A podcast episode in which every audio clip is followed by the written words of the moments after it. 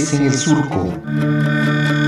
Historias, libros y movimientos sociales.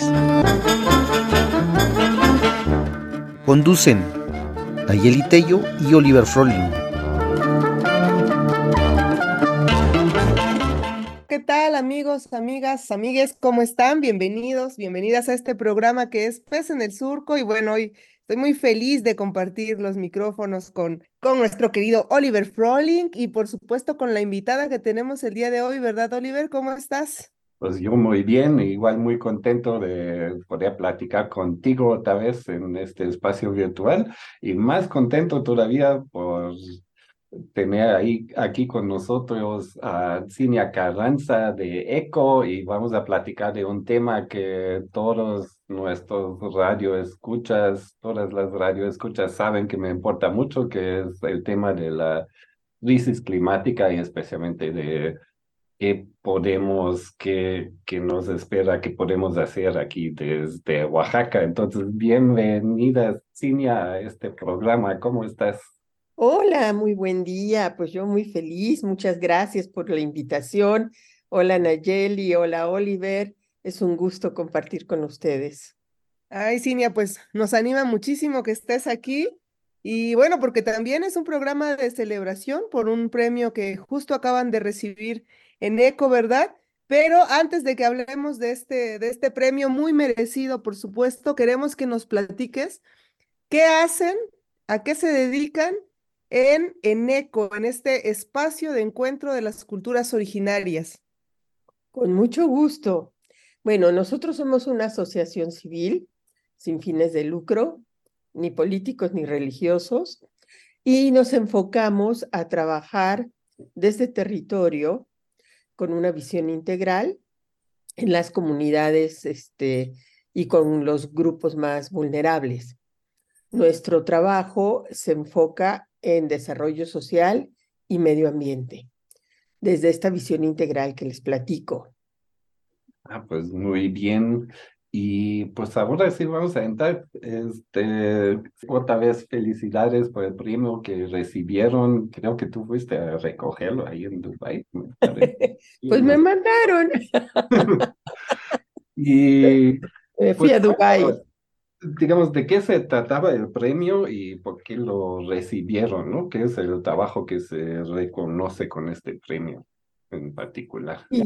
Miren, este premio es un premio eh, que se llama Liderazgo a la Adaptación Local. Entonces, premian aquellas este, acciones que tienen que ver con adaptación al cambio climático eh, a nivel este, pues en, territorio, a nivel local, en cosas muy concretas. Cuando hablo de adaptación al cambio climático, me refiero a acciones que tienen que ver eh, de cómo nos vamos a adaptar a las nuevas condiciones climáticas. O sea, ya la crisis climática está aquí, eh, cada día es más fuerte, cada día hay más sequías, hay más heladas, hay más ciclones, hay muchos, eh, o sea, muy complicado. Y lo que se busca es qué vamos a hacer ante esta nueva situación climática, cómo nos adaptamos. Entonces, el premio nosotros que lo ganamos en la categoría de creación de capacidades locales. Esto quiere decir que nos hemos enfocado a lo largo de varios años a trabajar con las comunidades, ver cuáles son sus vulnerabilidades, o sea, a qué es a lo que, que más les afecta, eh, del cambio climático y a partir de ahí llevar acciones concretas. Pero no solo llevar acciones concretas, sino también eh, enseñarle a la gente a cómo construir nuevas tecnologías con materiales asequibles, materiales de la región, con tecnologías adaptadas a las condiciones de cada lugar, lugar para que con esto puedan enfrentar eh, esta crisis climática. Por ejemplo, estamos haciendo cosas contra la sequía y en ese sentido estamos este, haciendo cisternas captadoras de agua de lluvia, atrapanieblas que captan el agua a través de la neblina. Tenemos también en, eh, que está todavía, lo estamos este, probando, un condensador de la humedad del ambiente para captar agua. Entonces, estas acciones que ayuden a que la gente tenga agua a pesar de la sequía. Eh, otra de las cosas que estamos haciendo, por ejemplo, es em, evitar que se contamine el agua. Y para esto estamos haciendo baños secos, biodigestores, biofiltros que son van a las aguas negras, a las aguas grises y los biodigestores van a las aguas negras. Y de esta manera, pues evitamos que la poquita agua que hay se contamine y que además se deje de usar agua en los baños con los baños secos. Son acciones muy concretas, muy puntuales, que a la gente le ayudan muchísimo y que les ayuda no solamente a enfrentar esta crisis climática, sino a tener un medio ambiente más sano, no contaminar y tener una mejor calidad de vida. Entonces, eh, estos son algunos ejemplos de las cosas que hacemos. También hacemos estufas ahorradoras de leña y diferentes ecotecnologías de acuerdo a las necesidades de cada lugar. Pero aquí lo más importante es que transmitimos la tecnología. O sea, todo está hecho a base de capacitación, de creación de capacidades. De hecho, uno, nuestra estrategia de trabajo se llama eh, comunicación para la autogestión, con la idea de que la gente aprenda y poder, que la gente pueda enfrentar estas cosas sin estar necesitando de, de agentes externos. Eso fue por lo que nos dieron el premio. Ay, Cinia, pues muchísimas gracias porque es bien interesante todo lo que nos acabas de compartir. Es un gran, gran trabajo el que ustedes vienen realizando desde ECO. Y bueno, queremos seguir conversando contigo, por supuesto que nos sigas contando cómo te fue, ya decía Oliver en la recepción del premio, pero antes tenemos que ir corriendo a una pausa musical y regresamos.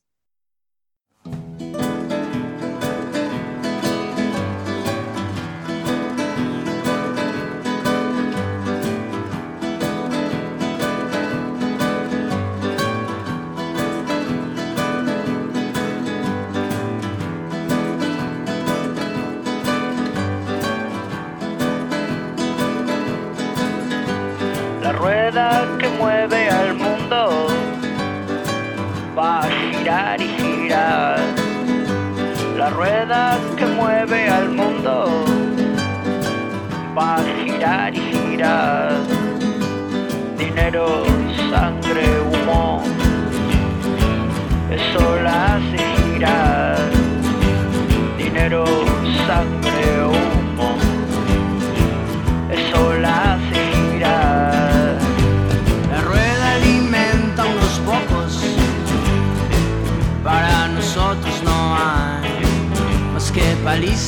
entretenimientos para poder aguantar. Vamos a trabajar y después a comprar y hacer la rueda, girar y girar y girar y girar. Girar.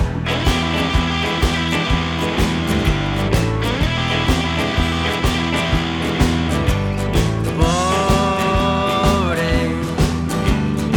pobrecita la madre tierra Sí, pobre,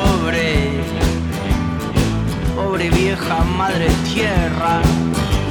Pudrimos los mares, pudrimos los ríos, pudrimos las aguas que beben los niños, pudrimos los mares.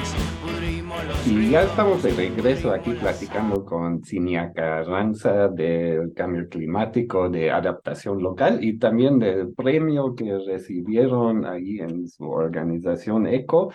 Y entonces, pues la verdad, yo nunca he estado ahí en una de estas conferencias de las partes, porque hay que, hay que decir, el premio se dio en el contexto de esta conferencia anual, de este congreso anual global de representación de casi todos los gobiernos de, de todos los países del mundo, ¿no?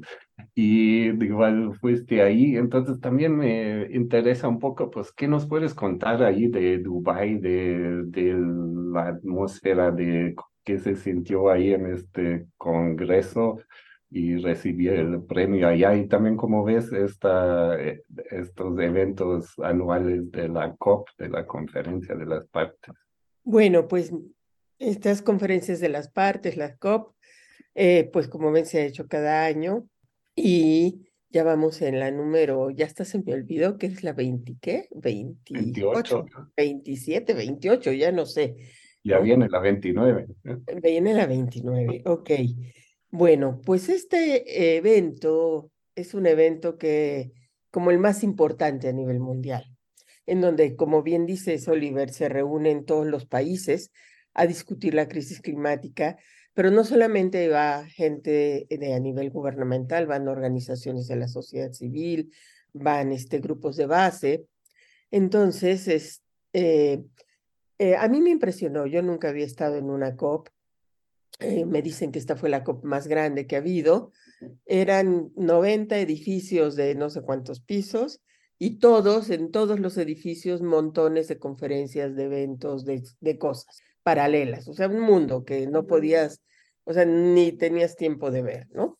Eh, había gente, por ejemplo, grupos indígenas con sus expresiones. La COP pues, se divide una parte que es el, el área azul, que es el área en donde entran los que tienen acreditación y obtener una acreditación pues no es fácil, y el área verde donde están todos los movimientos sociales y donde todos los que no tienen acreditación, pero ahí se pueden manifestar y pueden llevar a cabo miles de cosas. Yo lo que siento es que esta, esto, esta COP pues se ha vuelto como algo, como muy, mucho bluff. ¿no? O sea, un bluff es que todo el mundo está esperando que llegue, todo el mundo quiere ir a estos lugares, es como entre, um, entre una fiesta y en no sé qué, pero que realmente pues no se ha logrado llegar a acuerdos eh, realmente sustanciales que sirvan para que frenemos esta crisis. Como ustedes saben, eh, en la COP, la, los países que más contaminan, pues son unos cuantos.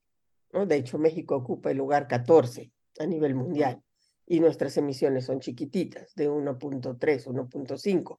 Entonces, en los acuerdos que tienen que ver con la, eh, disminuir las emisiones y tener una política verdadera para frenar esta crisis, pues no se ha logrado porque hay muchísimos intereses.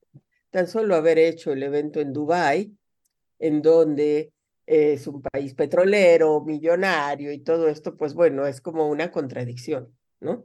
Y obviamente la postura de la gente de Dubái, de, de el que estuvo ahí eh, como representando al país, decía que, que la crisis no existía, o sea, que no existía tal cual el cambio climático. Entonces, eh, lo que me queda claro es que hay muchos intereses políticos. Esta es una feria, llegar a la COP es como una feria, donde a ver quién da más, qué ofrecen, cómo le hacen. Y los acuerdos que se han llegado, pues la verdad, eh, algunos dicen que son importantes, que decir, bueno, se va a ir quitando poco a poco, pero no hay una realmente una postura fuerte, definida, concreta, en donde se pueda decir que, que se va a hacer acciones, acciones puntuales desde los gobiernos. Entonces, a mí lo que me queda claro es que estas COP tendríamos que tomarlos como la sociedad civil, en donde sea un lugar de encuentro de los países, de todo el mundo desde la sociedad civil, y que desde ahí tomemos acuerdos para hacer cosas a niveles local, porque eh, eh, cada vez me convenzo más que la acción tiene que venir desde abajo. Si estamos esperando a que los países se pongan de acuerdo con todos sus intereses, pues va a ser muy complicado, la verdad. Pues sin duda alguna, ¿verdad? Esto que nos compartes es, pues es importantísimo y yo creo que lo venimos atestiguando tanto en el tema de la crisis climática como en otros muchos, muchos temas, ¿no? Que es la organización desde abajo, la organización popular, comunitaria, la que nos está sacando de un sinfín de problemáticas que tenemos. Y bueno, Cinia, yo creo que puede ser una pregunta quizá obvia la que tenemos eh, a continuación, porque lo estamos viviendo, ¿no? Tú ya lo decías hace rato, eh, heladas, calorones así bestiales, sequías, demás, pero platícanos tantito como mm, en concreto en, en Oaxaca, con las características que tenemos, ¿cuáles pueden ser eh, algunas otras consecuencias del cambio climático o algunos otros impactos que vamos a tener en los próximos pues no digamos años, ¿verdad? Meses. Eh, este mes, este año. Este, sí, tal cual. Pues la sequía viene durísima. De por sí ya el 75% de los municipios de Oaxaca tiene una vulnerabilidad muy alta a la sequía. Bueno, esto se va a agudizar. Eh, es una situación gravísima en donde esa es una de las principales problemáticas. Eh, obviamente, eh, lo acabamos de vivir, las heladas, y todavía no se termina. Ahorita todavía estamos en temporada de invierno y pueden venir otros frentes fríos. Con las heladas, eh, pues han perdido muchas cosechas. mucha familia, mucha gente que vive en las zonas altas, pues está sufriendo.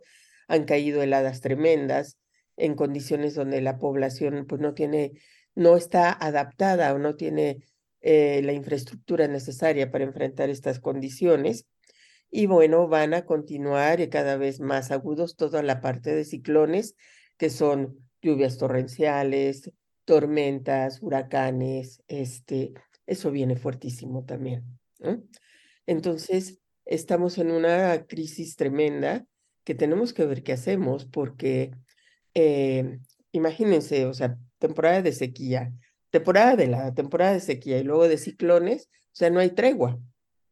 Y eh, tenemos que buscar la manera de cómo poder enfrentar estas condiciones, sobre todo en este estado tan pobre, donde la gente de las comunidades, pues, sufre de manera tremenda esta situación y, principalmente las mujeres, las mujeres que eh, son las que se quedan al frente de la casa, en donde hay una jefaturas femeninas muy altas y que va en, en, en crecimiento esta situación de las mujeres y que, como ustedes saben, pues las mujeres eh, somos las que em, históricamente eh, han tenido, no se han vulnerado los derechos, tipos, todos los tipos de violencia que se viven, entonces son condiciones que agravan mucho más esta situación.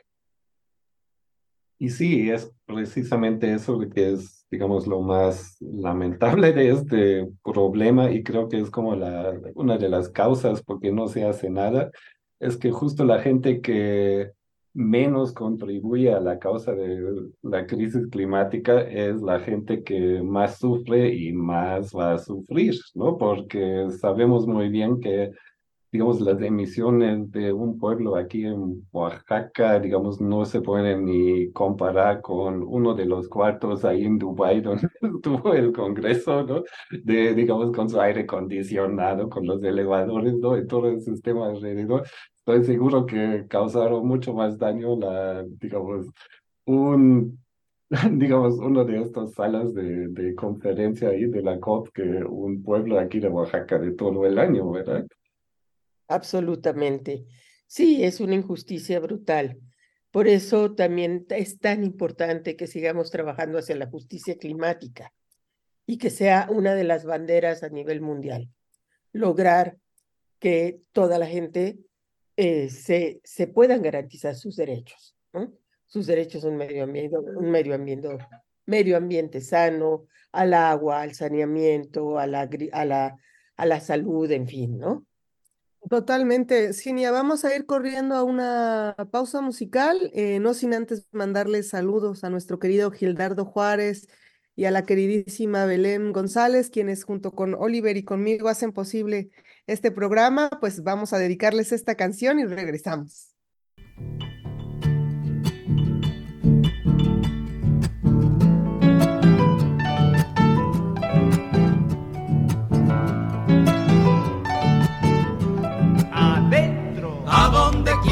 Vaya la mala suerte se arrima.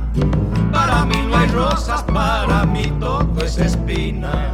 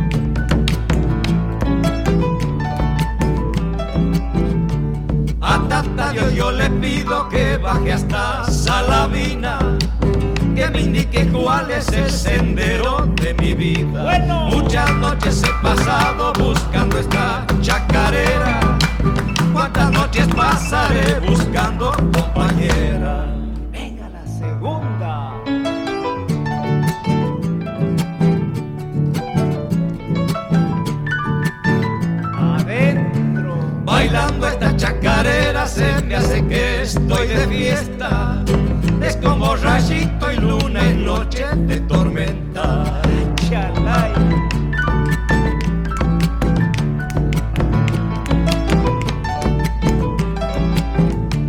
A mí no me compadezca, ya tengo el alma sufrida.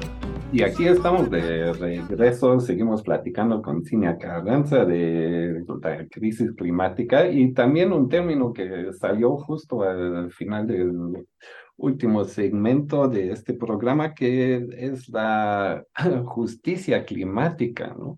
Porque creo que eso es eh, pues un concepto, digamos, fundamental, ¿no? Como dijimos que al final esta crisis también se da a raíz de una injusticia tremenda, de un colonialismo de 200, 300 años, ¿no? De una industrialización en una parte del mundo basado en recursos pues, extraídos del resto del mundo y un mundo sumamente desigual, que una de estas desigualdades pues, se manifiesta en esta crisis climática, ¿no? Y pues me parece estas COP, estos congresos de alguna forma, aunque son muy insuficientes, ¿no? Pero su enfoque es mucho más la mitigación, o sea, encontrar la forma de que los países ricos y dentro de los países ricos los más ricos dejen de contaminar para que el resto del mundo, del mundo pueda seguir viviendo, ¿no? Y obviamente eh, eso que se llama mitigación es probablemente algo que en Oaxaca no es tan importante porque como bien dijiste al principio, pues nosotros como México y menos como estado de Oaxaca no contribuimos mucho a este problema. Sin embargo, somos una de las entidades, ¿no? que más, digamos, va a sufrir o ya está sufriendo, ¿no? Estamos hablando de, de una ciudad sin agua, ¿no? O sea, este, y apenas estamos en enero.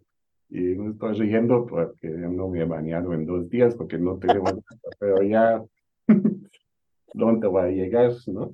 Este, pero sí, entonces, desde la sociedad civil, desde abajo, ¿qué podemos hacer? Digamos, una parte obviamente es la adaptación. Digo, chin, nadie, no se, no se, no hay medidas, ¿no? De que eviten el problema, entonces ya lo tenemos, entonces para sobrevivir tenemos que adaptarnos con las técnicas que bien describiste, ¿no? Pero ¿qué, qué otras formas ves que podemos hacer o qué podemos hacer desde la sociedad civil para no solamente mal sobrevivir, sino de alguna forma emprender procesos para que este problema no se agudice? Sí, bueno, tenemos que tener muy claro que, qué es lo que está provocando la crisis climática, ¿no? ¿Qué es lo que está generando esas emisiones de gases de efecto invernadero que están calentando el planeta? En ese sentido, creo que es muy importante que desde la sociedad civil informemos, estemos constantemente informando a la población qué es lo que está pasando y por qué está pasando. Si la gente tiene esta información, puede empezar a actuar. Y, en, e- ahí creo que desde la sociedad civil podemos eh, empezar a tener hábitos de consumo diferentes y que además estos hábitos de consumo eh, eh, vayan en contra de los países poderosos que están generando la crisis. Eso es un poder muy importante. Por ejemplo, si sabemos que hay determinadas cosas que están contaminando, por poner un ejemplo, los fertilizantes, ¿no? Bueno, pues hacer todo un trabajo para bloquear el uso de esos, de esos fertilizantes. Si las empresas no quieren cambiar, en el momento en que el patrón de consumo cambie, van a tener lo que hacer. El uso de plásticos, por ejemplo, que es algo tremendo, de los uniceles, de todo esto que